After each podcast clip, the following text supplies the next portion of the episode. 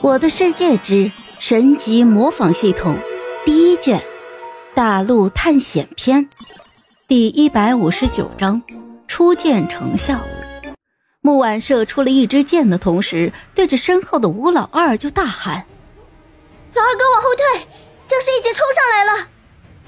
吴老二露出了一丝苦笑，不过他反应还是非常的迅速的。只见他对着木婉就快速说：“不急，你我并排后退，将僵尸和蜘蛛引到一起。”收到。木婉的话音刚落，两个人同时朝着自己的侧边闪避。就在这时，跳起的蜘蛛直接扑了空。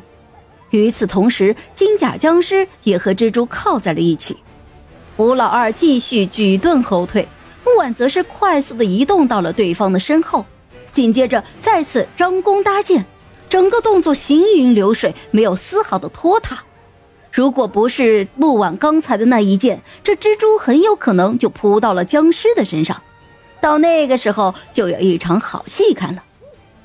吴老二带着木婉继续缓慢的后退，不过他还是吸引了两只怪物的仇恨，盾牌被撞击的啪啪作响。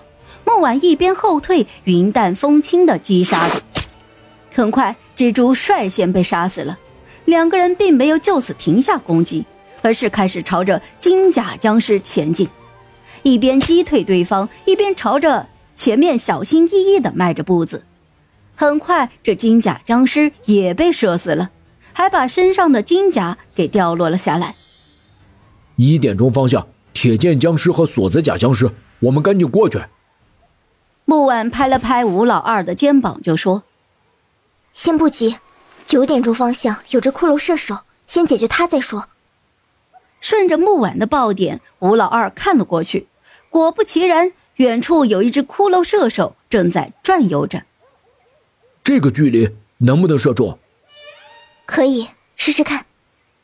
说完，木婉直接张弓搭箭，与此同时将箭头四十五度瞄准，随着弓弦释放。只见这箭在空中画出了一道弧线，成功的命中十米开外的骷髅。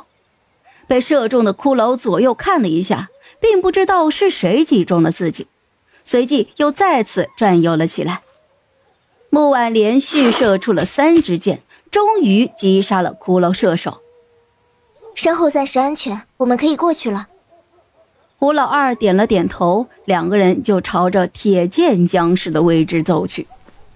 因为手持盾牌需要进入前行状态，所以两个人的速度并不是很快。差不多要进入到攻击范围时，木婉叫住了吴老二：“哎，这里就可以了。”吴老二点了点头，随即站定。木婉使用刚才的远程攻击术，成功击杀了铁剑僵尸。